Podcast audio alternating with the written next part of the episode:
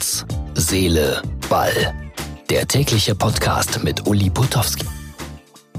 Und das ist die Ausgabe Nummer 15 vom 2. September 2019. Und es ist ein Bericht über das verdammt harte Leben eines Fußballreporters.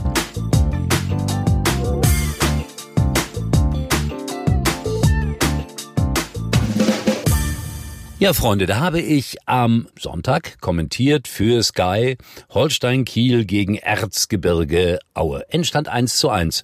Ein ordentliches Zweitligaspiel, kann man nicht anders sagen.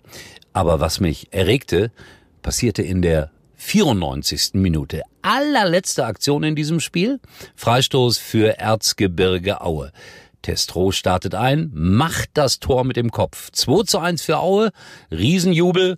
Und dann hat da mal wieder einer die Fahne oben. Der Assistent. Aber ganz sicher war man sich nicht, war das abseits oder nicht. Und deshalb Lasse Koslowski schaltete nach Köln in den berühmten Kölner Keller. Nein, das wollen wir ja nicht mehr sagen. Nein, auf keinen Fall. In das Kölner Hightech-Studio. Und dann untersuchte man die Situation. Jetzt müsst ihr wissen, dass wir so eine Möglichkeit haben, als Kommentatoren auf einer bestimmten Internetseite das Ganze nachzuvollziehen. Also man sieht, es wird geprüft, abseits ja oder nein. Also Tor oder nicht Tor.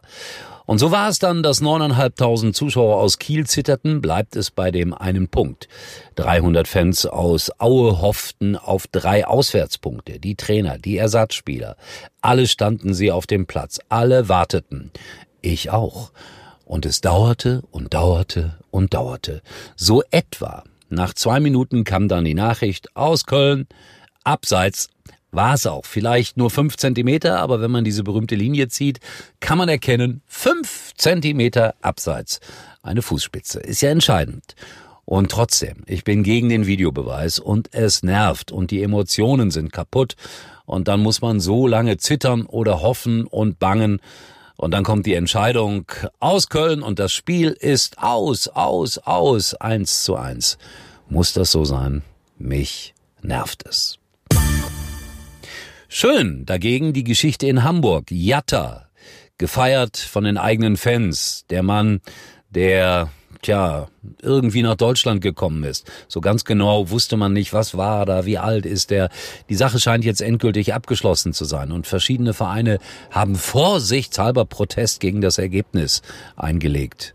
Ich finde das doof, weil der Junge kann am allerwenigsten dafür. Jetzt hat er sein Tor gemacht und wurde ausgiebig gefeiert. Und wisst ihr was? Das ist das Schöne am Fußball, dass man einen solchen Jungen so fair auch von der Seite von Hannover 96 gefeiert hat. Ja, und dann äh, hat Schalke gewonnen. Es ist soweit. Ja, 3 zu 0 gegen Hertha BSC. Zwei Eigentore, egal. Schalke hat gewonnen. Und wir haben ja so etwas wie eine Patenschaft übernommen für den TSV Martfeld 1 aus der zweiten Kreisklasse Diepholz. Und der TSV hat auch sein Spiel gewonnen. Und deshalb jetzt dazu ein kurzer Kommentar vom Trainer von Wilhelm, unser Kultverein, mit diesem Spielbericht. Der Plan ist aufgegangen. Die Mannschaft hat heute nahtlos an die letzte sehr starke Auswärtspartie angeknüpft und einen starken TUS Sieke 1 mit 3 zu 2 zu Hause geschlagen.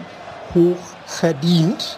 Ein Zuschauer hat uns nach dem Spiel das schönste Kompliment gemacht, äh, als er zu meinem Co-Trainer und zu mir kam und sagte, dass er sich nicht daran erinnern könne, wann unsere Mannschaft das letzte Mal ein so starkes Spiel gemacht habe wie heute in der ersten Halbzeit. Das nehmen wir gerne an und wollen das am nächsten Sonntag nahtlos fortsetzen.